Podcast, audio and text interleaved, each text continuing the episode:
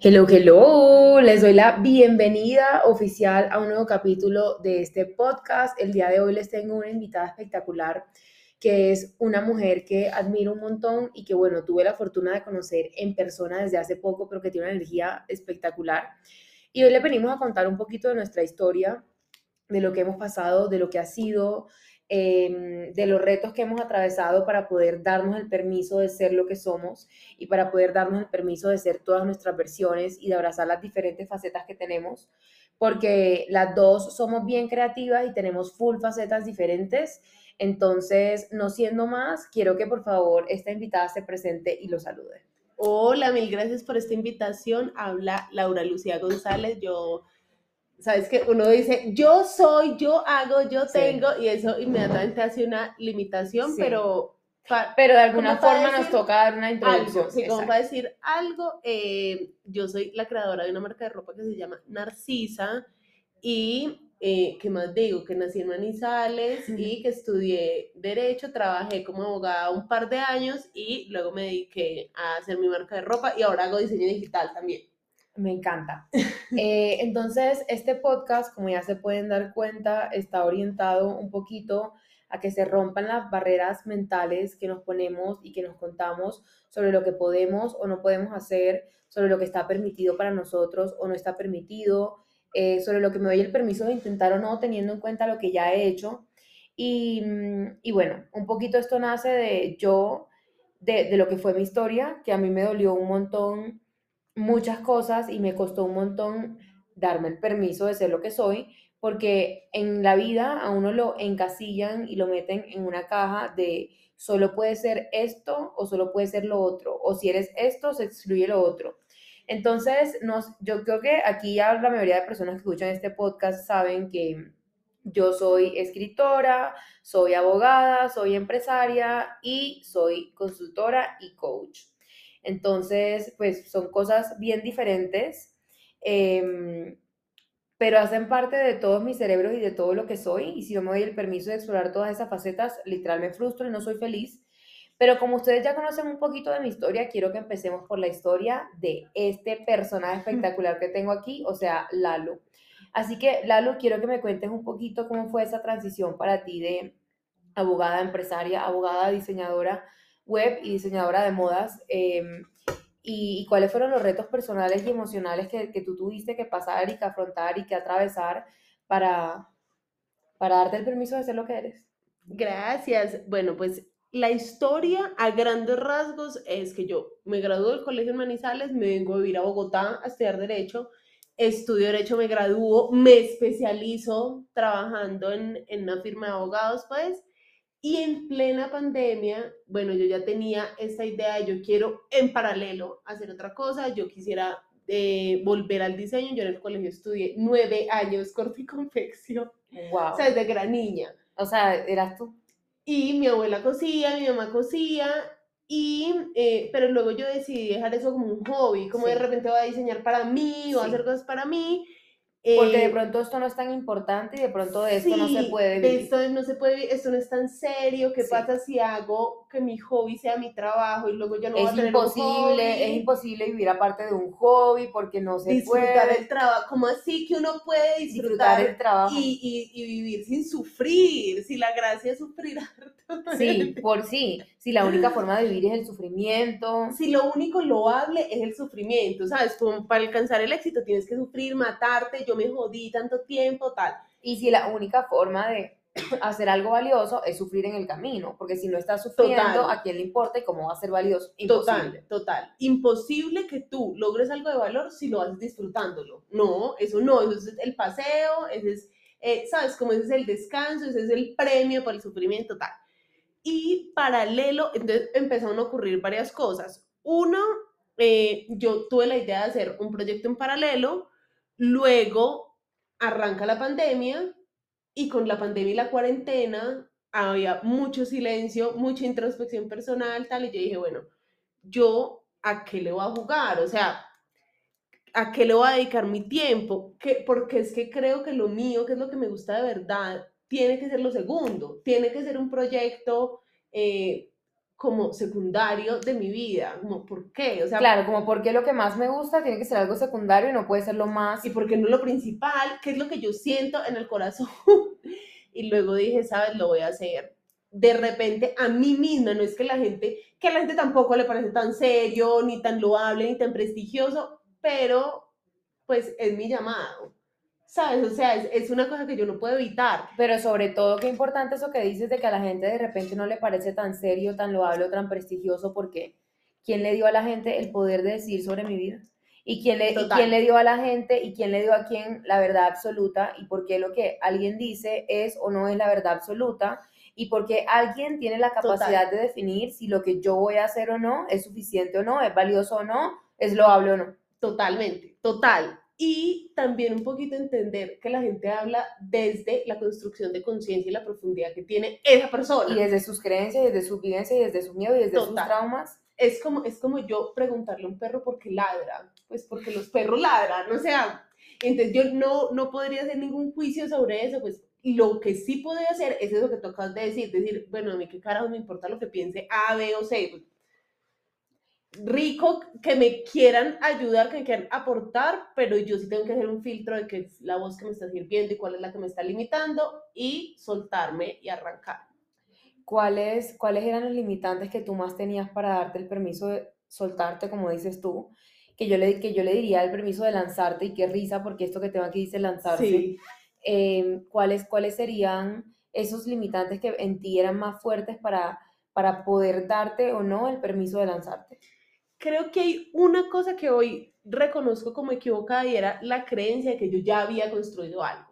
Ah, eso ¿Cómo voy a abandonar ese camino que ya recorre? Uno no co- recorre ningún camino. Eso no es cierto. Y uno no abandona nada. Ni abandonas, ni hay metas, ni... No, esto no Todo junto forma un universo y hace parte del efecto compuesto de tu impacto, de tu potencia.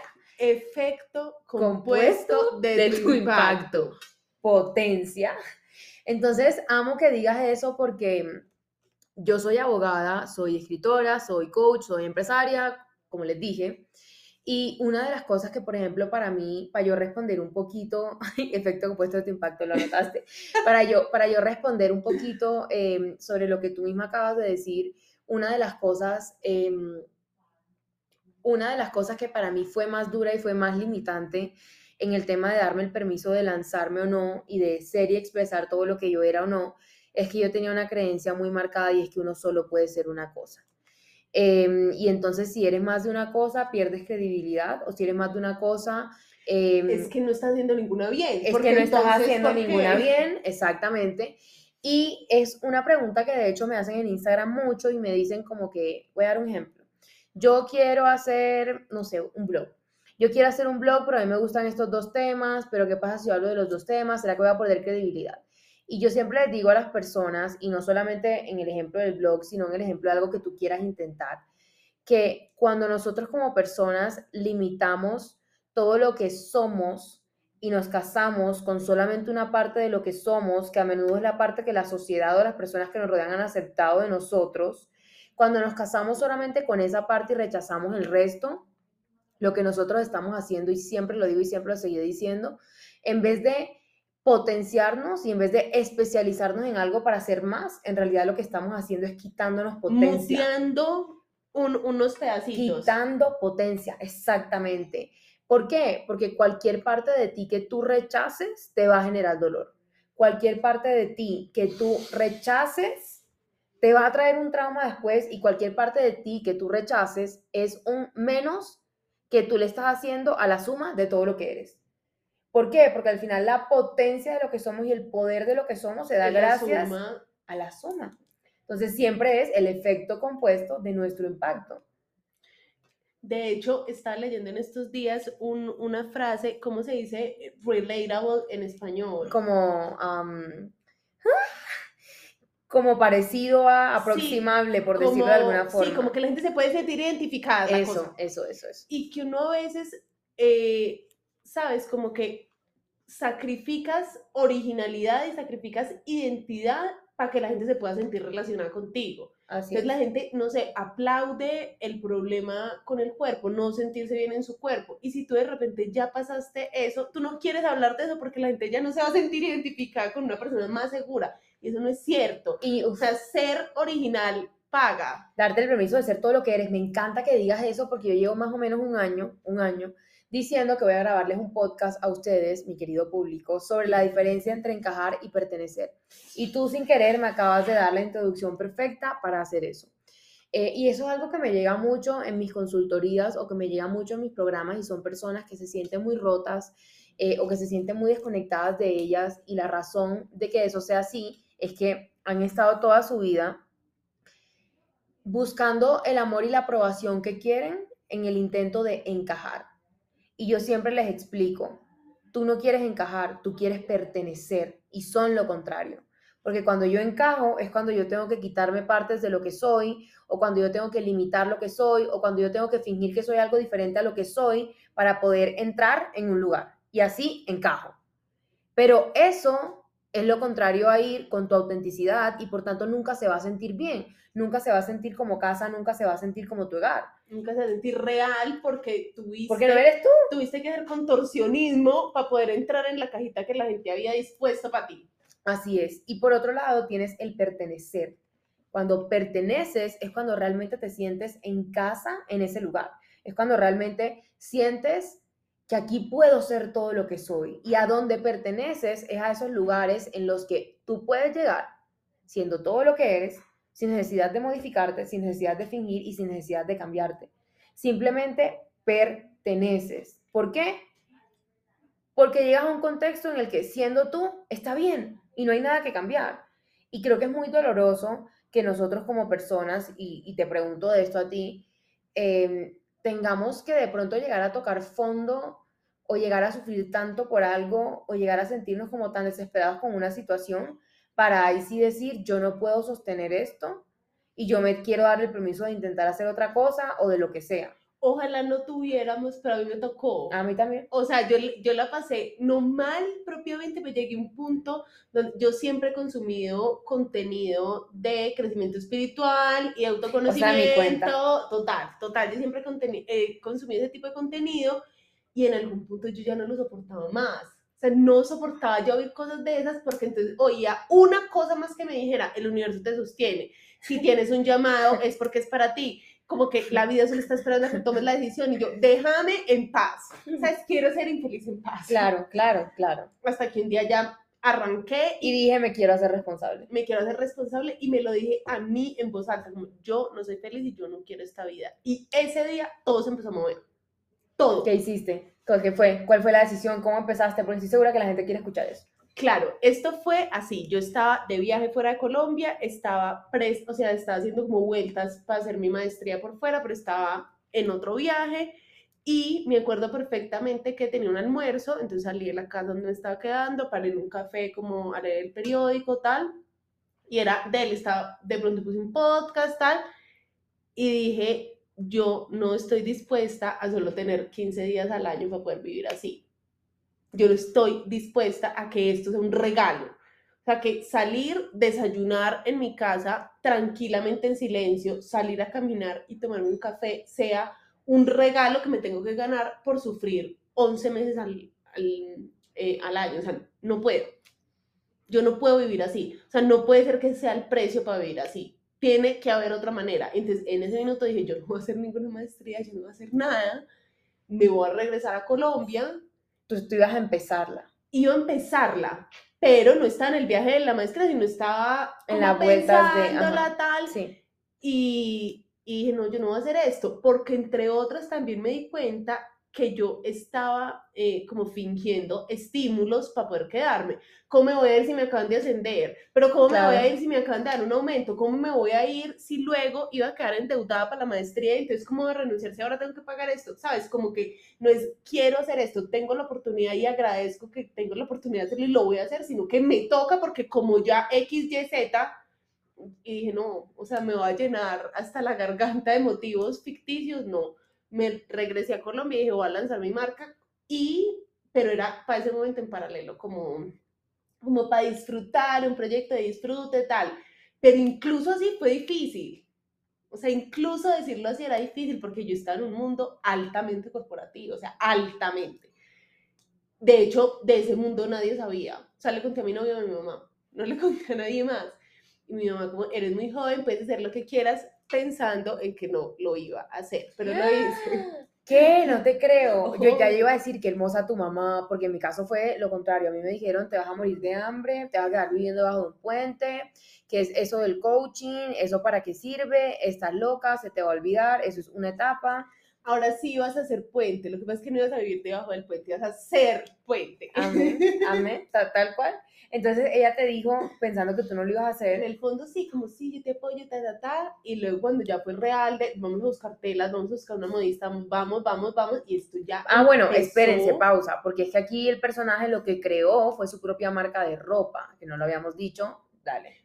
Eh, sí, pero de repente, ya no me acuerdo si sí o no, pero sí, es una marca de ropa. Y eh, nada, yo empecé a hacer eh, prototipos, pues las primeras muestras y, mm, y nada, la cosa se veía como muy pequeñita, pero luego con pandemia yo ya no podía hacer la idea que tenía era ir a una feria, mostrar mis 30 cositas, a ver qué pasa. No, ya me tocó lanzar página web, ahí aprendí, ahí aprendí a hacer diseño web porque yo no tenía como pagar una página, entonces aprendí Así yo. somos los emprendedores.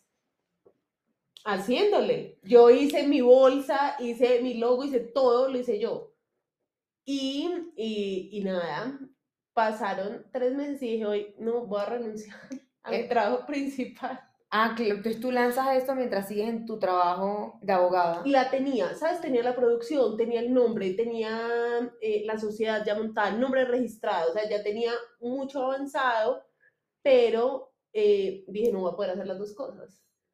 Claro, y porque hago bien, sí, o sea, como que no te daba el tiempo, no me daba el tiempo, no me daba el tiempo y dije, conociéndome por cuenta de que uno es así, entonces tengo un compromiso con otra persona, un compromiso conmigo, cuando el tiempo se empiece a cortar, yo en el fondo voy a preferir cumplirle a la otra persona que cumplirme a mí. Y dije, ni a bala, me voy me voy porque, pues porque a veces la gente dice como, no, pero como no tienes inversionistas, no es tan difícil porque no tienes a quien rendirle cuentas. A mí, yo soy mi inversionista. Exacto. O sea, la más exigente de todas, la que, la, que más merece respeto. yo igual, yo igual. Mi tiempo, mi energía y mi plata merecen todo mi y sobre respeto todo, y dedicación. Y sobre todo lo que me quiero dar. Total. Y lo que quiero construir. Entonces, ojo porque en este podcast no o sea, no estamos diciendo que cada uno de ustedes no tenga situaciones que sean difíciles y que sean retadoras para tomar la decisión de, de hacer un cambio, lo que sea.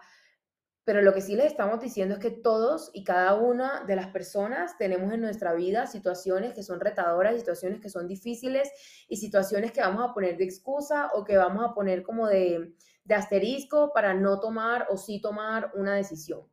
Entonces, como que aquí la invitación no es a que se cambien de carrera, simplemente esta fue la historia de, la, de nuestras vidas que decidimos escoger para contar eso, pero el mensaje que les estamos intentando llevar es, démonos el permiso de intentar y de lanzarnos a hacer eso que de corazón nos prende y eso que de corazón sabemos que nos va a cambiar la vida si intentamos y muchas veces ni siquiera hacemos no por miedo al fracaso, sino por miedo al éxito. Miedo al éxito porque si me va bien, me voy a tener que comprometer, tal cual te pasó a ti, y si me va bien, voy a tener que tener más responsabilidades, voy a tener menos tiempo libre, voy a tener que renunciar a la rumba, voy a tener que renunciar de pronto a pegarme una pea los viernes porque no puedo tener resaca los, los sábados.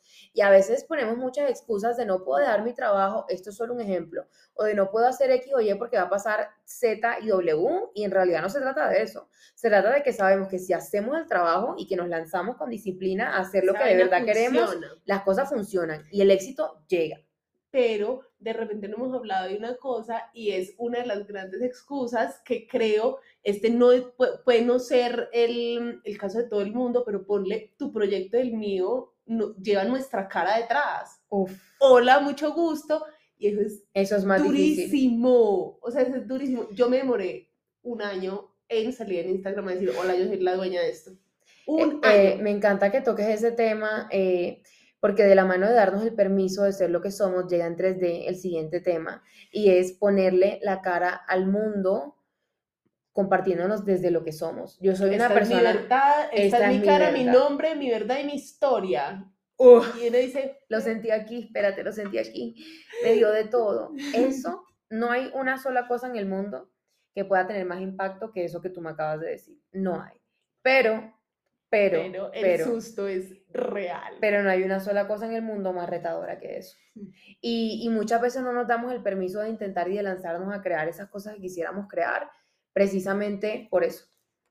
Porque mm, Porque hemos vivido un poquito en el anonimato. Entonces Sí. queremos ser reconocidos, pero no conocidos. queremos ser... Como que la gente te aplauda, pero que no sepa quién eres. No sé cómo podría pasar Me eso. encanta que digas eso porque es que nos da pánico a las personas. Uf, yo tengo un IGTV viejísimo de esto en mi Instagram y es, nos da pánico, pero pavor, o sea, pavor sentirnos rechazados, abandonados o que no nos vean.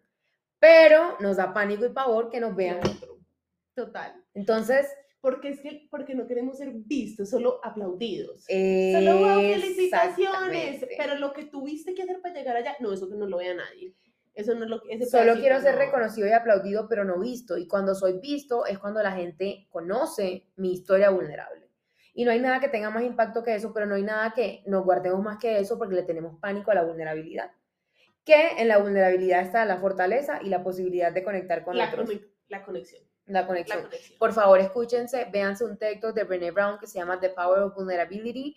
Les va a cambiar la vida y la existencia entera.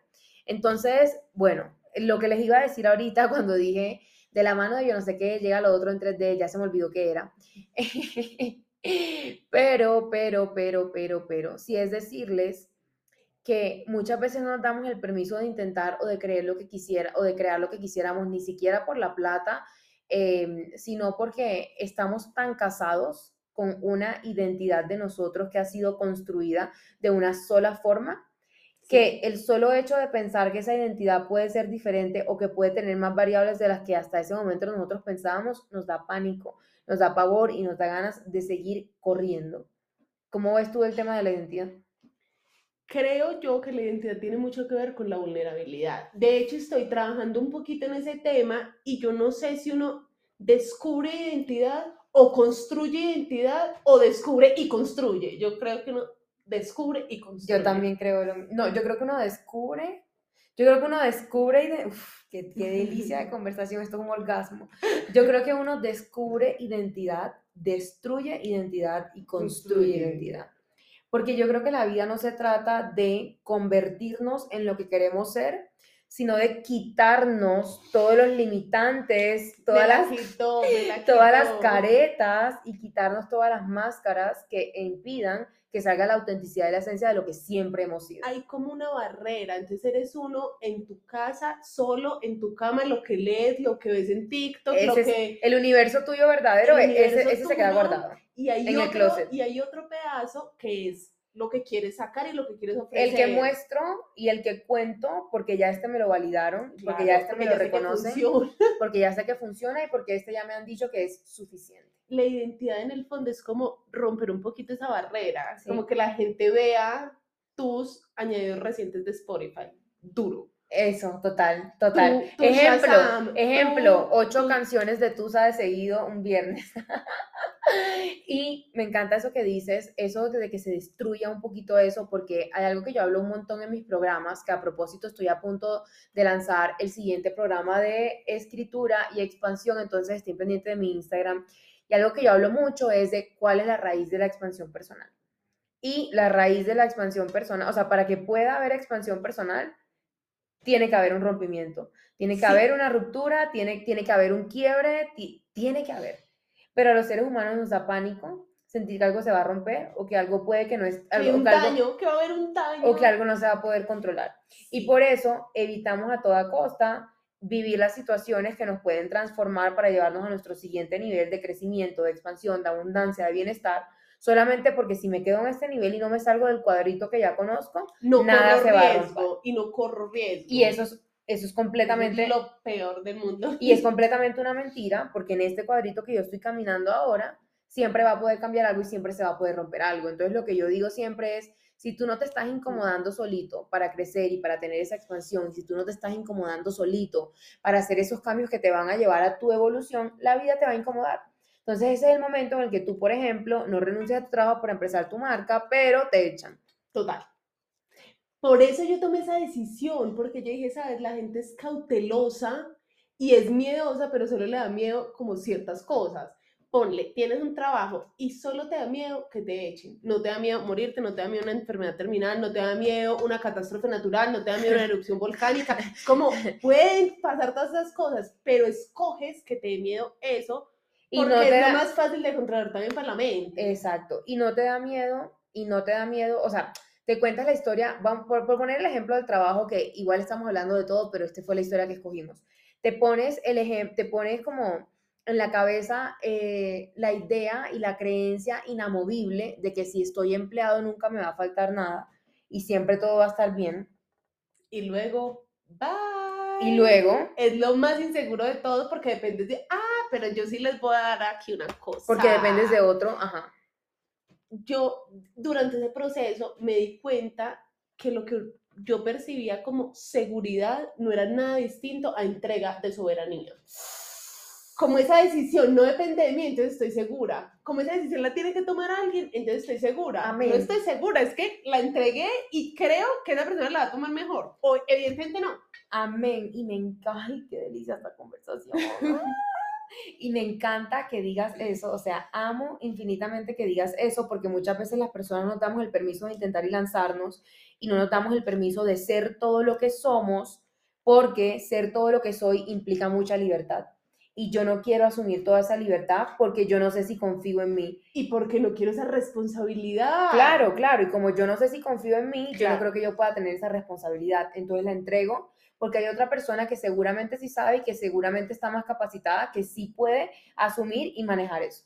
Y entonces creo que se trata un montón de reconocer que en mi soberanía tengo el poder de escoger lo que se sienta bien y de soltarlo cuando ya no se sienta alineado y expansivo. Y entonces aquí vamos a otro tema y es darnos el permiso de tener todos los cambios que queramos tener, tanto como personas como en nuestra vida, porque lo que tú decías al principio, muchas veces no nos damos el permiso de hacer esos cambios porque pensamos que vamos a estar destruyendo algo a lo que ya le pusimos un montón de esfuerzo y trabajo. Y que ya hay, hay algo que, que, me está sumando como para el premio, es como la única meta es la muerte. no, y es como que lo único que viniste a hacer a la Tierra es a disfrutar y a evolucionar. Claro, pero, pero no, tú no estás nunca avanzando propiamente. No, porque cada proceso solo te lleva a evolucionar. Y la única meta es la muerte, o sea, la única línea de finalización es cuando te entierran. Claro, no, claro. no hay ninguna otra. Pero en esa línea, lo único que va a pasar toda la vida, o sea, lo único y lo único que va a pasar hasta el día que tú llegas a la línea es evolución. Sí, exactamente. Y, y entonces no se trata de la meta que consigo, sino de la evolución que me entregó el proceso que viví. Sí. Y siempre estamos viviendo procesos que se acaban, que empiezan, que terminan, que se transforman y entre más viva procesos más crezco y entre más crezco también estoy más feliz.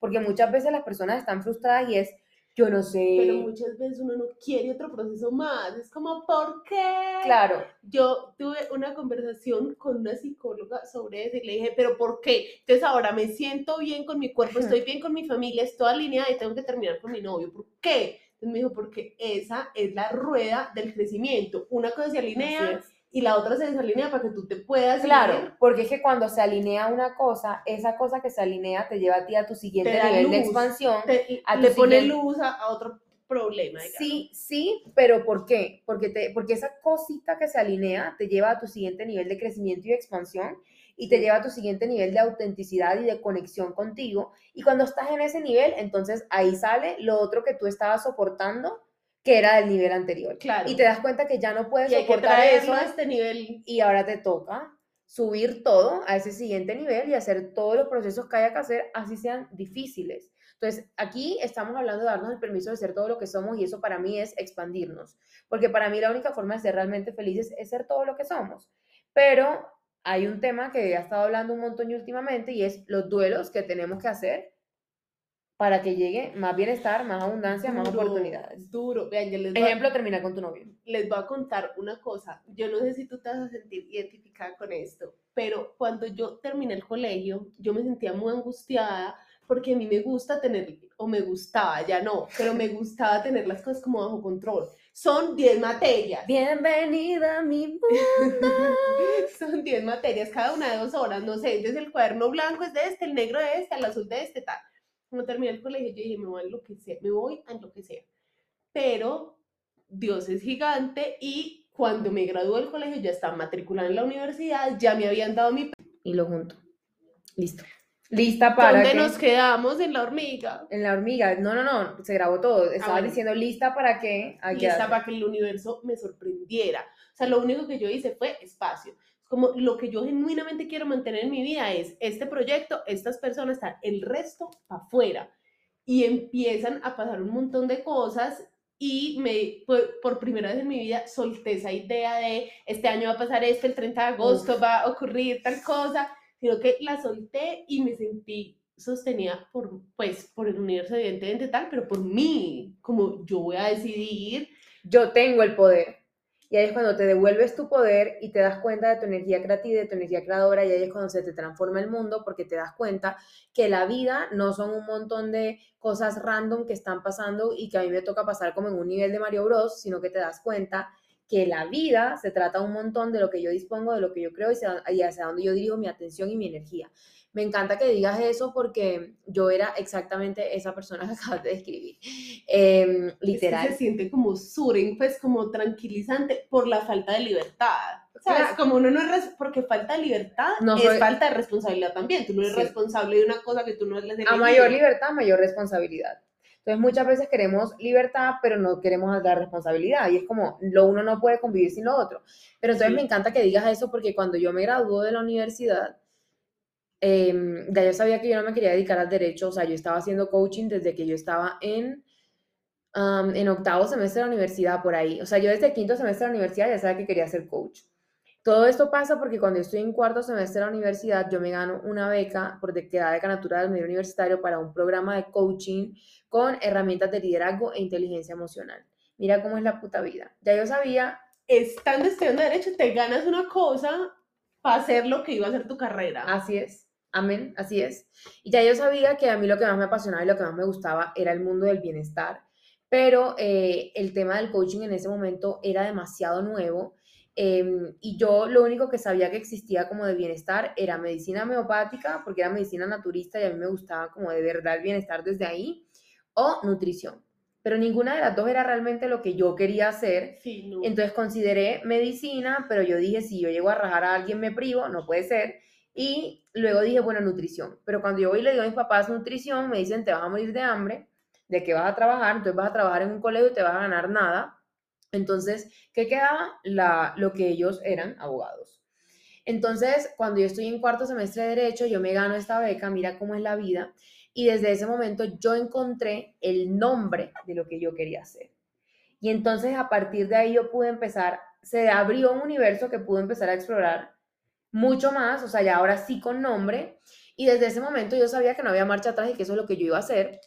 Eh, y ahí había un problema y es que yo obviamente era estudiante, no ganaba plata, no tenía plata y no tenía cómo pagarme la certificación de coaching. Eh, cuando yo estoy como en séptimo semestre de la universidad, yo digo, no más, esto es lo que yo voy a hacer, no hay marcha atrás. Yo lloraba de la frustración. Yo lloraba. O sea, mis amigos en la universidad, su plan era irse de rumba los fines de semana eh, y mi plan era quedarme llorando porque me quería certificar, porque ya, porque quería empezar a trabajar en eso ya, pero no tenía la plata. Hasta que un día en clase de Derecho Tributario yo dije, ni mierda, no más. Yo me voy a certificar y yo lo voy a hacer sí o sí. Y pasé mi tarjeta de crédito, que era mía, yo nunca tuve tarjeta de crédito amparada por mis papás. Pasé mi tarjeta de crédito, que era mía, en clase de Derecho Tributario, en el piso de un auditorio, eh, por Muchas gracias a ese profesor o profesora de Derecho Tributario que dio el paso. O sea, era tan maluca Lo, que te mandó. era lo peor. Bueno, ay, qué pena, qué pena, amigo, pero la verdad es que, o sea, mejora tus habilidades de, de pedagogía. Gracias. Em, marica, yo me tiro en el piso del auditorio y llamo al instituto, que era que, en un instituto de Nueva York, eh, y yo hablando en el pleno piso del auditorio con el instituto. Marica, mi tarjeta de crédito en ese momento tenía, ponte tú que 8 mil dólares de cupo. Eso igual es un billetal. Eso igual es un billetal, el dólar a 4 mil, yo viviendo en Colombia, sin trabajo. Ay, Dios mío, ¿tú cómo vas a pagar eso? Dios proveerá. Dios proveerá. Ay, y Dios yo mío. pasé mi tarjeta de crédito por la suma de 7 mil dólares que me, que me costó mi certificación de coaching. Marica, y yo fui la persona más feliz del mundo. Yo salí de esa clase, yo no sentía miedo. O sea, yo sabía tanto que era la decisión Sí. que yo no sentía miedo. Cuando eso pasa, el miedo llega después, pero eso pasa. Ese miedo llega después, exacto, el miedo llega después, pero eso pasa. Marica, yo salí de esa clase, yo brincaba feliz, yo eh, salí en Instagram a contar que me acababa de inscribir. Esas historias existen, eso tiene que estar en el archivo de Instagram. Marica, yo era una bebé, yo la vi hace poquito, yo era una bebé.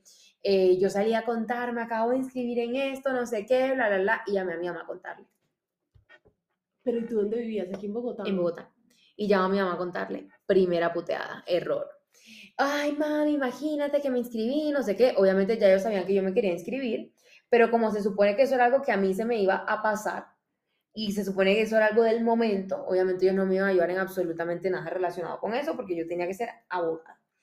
Em, y yo la llamo a contarle y me putea, te vas a morir de hambre, ¿cómo vas a pagar eso? ¿A ti qué te pasa? ¿Tú estás loca? ¿De dónde va a salir esa plata? Yo le dije, mira, la verdad es que si tú me vas a dañar mi felicidad, te cuelgo, ¡pum! Y le colgué. Sí. Ya la tarjeta ya la habían pasado. ¿Sí? O sea, Ya, ya en ese momento que, ya que. ya que. Y yo feliz y a partir de ahí, al mes de que eso pasó, me llegó mi primer cliente de coaching y desde ahí nunca dejaron de llegar. Y se pagó, se pagó pues Solo, digamos. Sí. O sea, trabajando como coach. trabajando como coach. Y llegó el primer cliente al mes em, y yo le dije, eh, bueno, obviamente le pregunté que es- él me contó obviamente que quería trabajar, que era lo que pasaba, no sé qué. Y yo le dije, mira, yo sé, estoy segura y estoy convencida que te puedo ayudar con esto y con esto y con esto, pero yo soy sincera contigo, yo empecé mi certificación hace un mes, yo todavía no tengo el diploma de coach em, y pues está en tus manos. Y él me dijo, a mí No me importa. me importa un culo, eh, fue un hombre.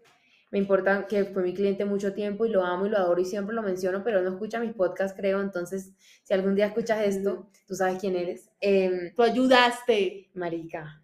Este, entonces, ¿qué? Entonces, entonces me dijo, a mí no me importa el diploma, yo lo que quiero es lo que tú eres y lo que tú transmites y lo que tú eres, que yo estoy viendo que eres desde hace un año.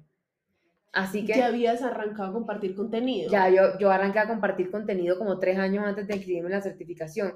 Me- yo desde el 11 del, desde 11 del colegio, 2015, empecé a compartir contenido de bienestar.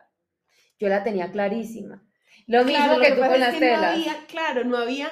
Claro, es que a mí me pasó que cuando me iba a graduar del colegio, yo veía que el diseño de modas era una cosa mega experimental. Yo no veía marcas del tamaño de las de ahora, que son marcas medianas. No, Solo o sea, tú existía- eras o gigante Tú eras o, O- Louis Vuitton o no existía. o nada. O Sara o no existía. Exactamente, como que ese, e- ese in-between no existía, siempre existió, solo que yo no lo conocía. Siempre Ese es existió. Esa- y me encanta que digas eso porque esa es la importancia de buscar cada vez que tenemos un sueño o que queremos hacer algo, buscar expanders, buscar personas y situaciones e hipótesis, eh, cosas de la vida real que nos permitan expandirnos la mente y darnos cuenta que eso que nosotros queremos sí existe y tomar esas personas de ejemplo y de guía y a partir de ahí a uno se le abre el mundo. Sí. Sabes que mi mamá dice una cosa que me parece un poco, un poco problemática, pero sabes, no sé si alguien está cantando, si alguien está empezando una carrera en artes, lo que sea, siempre le dice, es que eso es uno en un millón. Ah, odio es eso. uno en un millón. Pero espérate, si tú eres ya uno en seis billones de personas. Amén. Amén. Ya, o sea, tú ya batiste esa probabilidad. Ya, y, y exacto, exacto. Y el hito más importante que necesitamos para crear lo que sea que queramos en nuestra vida se llama estar vivos. Total. Y si estamos aquí, ya lo tenemos. Entonces, marica, lo tienes todo. Sí. Qué total, pena, pero lo tienes todo. Total. Ya, que a partir de ahí tú te creas capaz de intentar o no, y que te des el permiso de transformarte y de vivir ese proceso y que tengas la valentía, las huevas, los ovarios de hacerlo, es decir, otra cosa. Soy lo suficiente y lo voy a hacer. Es que es por eso, por eso es que uno se da el permiso de intentar. Uno se da el permiso de intentar solamente si uno siente que uno es suficiente. Porque si yo no siento que soy suficiente, no me da el permiso de intentar porque siento que soy una mierda, que no me lo merezco. Perdón la expresión, está hablando la coach, pero también la humana. Eh, siento que no me lo merezco, siento que eso no está a la altura de mí y como siento que no me lo merezco, pues obviamente no me doy el permiso de intentar porque eso nunca podría estar en mi vida. Total. ¿Sabes qué, ¿Sabes qué frase que, le, que leí también en esa época en que estaba tomando esa decisión me llevó a decir, no más lo voy a hacer? Decía algo así como, es absolutamente respetable que basado en el miedo tomes la decisión de no arrancar el sueño que tienes. Pero coge esa energía y prepárate para aplaudir cuando otra persona menos talentosa que tú, ni menos disciplinada que tú, logre el sueño que tú tienes. O sea, prepárate para aplaudir. No, y yo creo que también tenemos que hacernos conscientes de otra cosa y es que todo tiene un costo. Sí. O sea, arrancar mi sueño y, y darme el permiso de intentar y sobre todo darme el permiso de explorar, más allá de hacer, darme el permiso de ser todo lo que soy y de explorarme a mí, tiene un precio el precio de que voy a cambiar, el precio de que mis amigos van a cambiar, el precio de que lo que antes me gustaba ya no me gusta, el precio de sentirme incómoda en mi propia piel porque siento que ya no me conozco porque estoy mutando la puta piel. Todo el día, todo el día, toda hora. Todo el tiempo. Eso es un precio y una incomodidad. Pero tú puedes escoger ese precio o esa incomodidad o la incomodidad y el precio y la frustración de estar en lo mismo que no te satisface. Porque los dos precios los pagas. La diferencia es que uno de esos precios tiene todas las posibilidades y muy seguramente, mejor dicho, siempre, si te sigues levantando todos los días, te va a llevar a lo que quieres. En cambio, el otro precio lo sigues pagando todos los días, pero te va a dejar en el mismo lugar que no quieres. Exactamente. Entonces, Exactamente. me encanta. Para ir cerrando, ¿qué quisieras decir a las personas sobre darse el permiso de ser todo lo que son y dónde te pueden encontrar? Eh, me pueden encontrar en la, el Instagram de mi marca es Narciso Oficial y el mío, Laura Lu González y de repente lo que les quisiera decir es sobre, sobre la suficiencia y la, la idea de perfección. Yo lo único que les quiero decir es que creo que el concepto de perfección es muy parecido al concepto de infinito, que son dos conceptos que como humanos entendemos, pero no vamos a experimentar. No son cosas humanas, no lo son. Y entre perfección y humanidad, yo me quedo con humanidad, que es la que me permite seguir mutando y seguir creciendo hasta que un día, como dice la gran Chimamanda, te vas a despertar y tu piel te va a quedar hecha a la medida. Gracias. Amén, me encanta. Gracias a todas las personas que escucharon este podcast. Lo último que yo les quisiera decir es, la vida es todo lo que queramos que sea y somos todo lo que escojamos ser y todo lo que nos demos el permiso de ser. Y como dice mi libro, que a propósito muy pronto es el lanzamiento, cómprenlo, está en Librería Nacional, en Panamericana, eh, por Busca Libre, por la página de Avión de Papel Élite, por mi página web en Estados Unidos. Em, como dice mi libro, creo que morimos y nacemos muchas veces en la vida y negar eso es negar la vida. Es negar toda la magia que quiere llegar a jugar con nosotros y que quiere llegar a mostrarnos todas las infinitas posibilidades y regalos de la vida. Entonces, creo que no estamos en la vida para sufrir, sino para gozar y gozar solamente pasa cuando nos damos el permiso de hacerlo. Entonces, les amo y les mando un abrazo de luz. Compren el libro y las personas que quieran asistir al lanzamiento que estén en Bogotá, Colombia, lo pueden hacer. Pídanme el link de inscripción. Los cupos son limitados, pero todo el mundo es bienvenido. Eh, me encuentran en Instagram como arroba María L. Sánchez L y pedirles que por favor compartan este podcast si les gustó y que se lo manden a las personas que crean que les puede servir porque esto se trata de crear un ripple effect, se trata de crear conciencia. Ups. Y por último, eh, decirles que si quieren enviarnos comentarios sobre el podcast, a mí o a Lalu, eh, yo siempre soy muy feliz de leerlos eh, porque me hace, me hace conectar con el sentido que tiene este espacio y todo el tiempo y energía que le ponemos aquí, porque bueno, esto es un trabajo. Así que muchísimas gracias y un abrazo de luz. Gracias.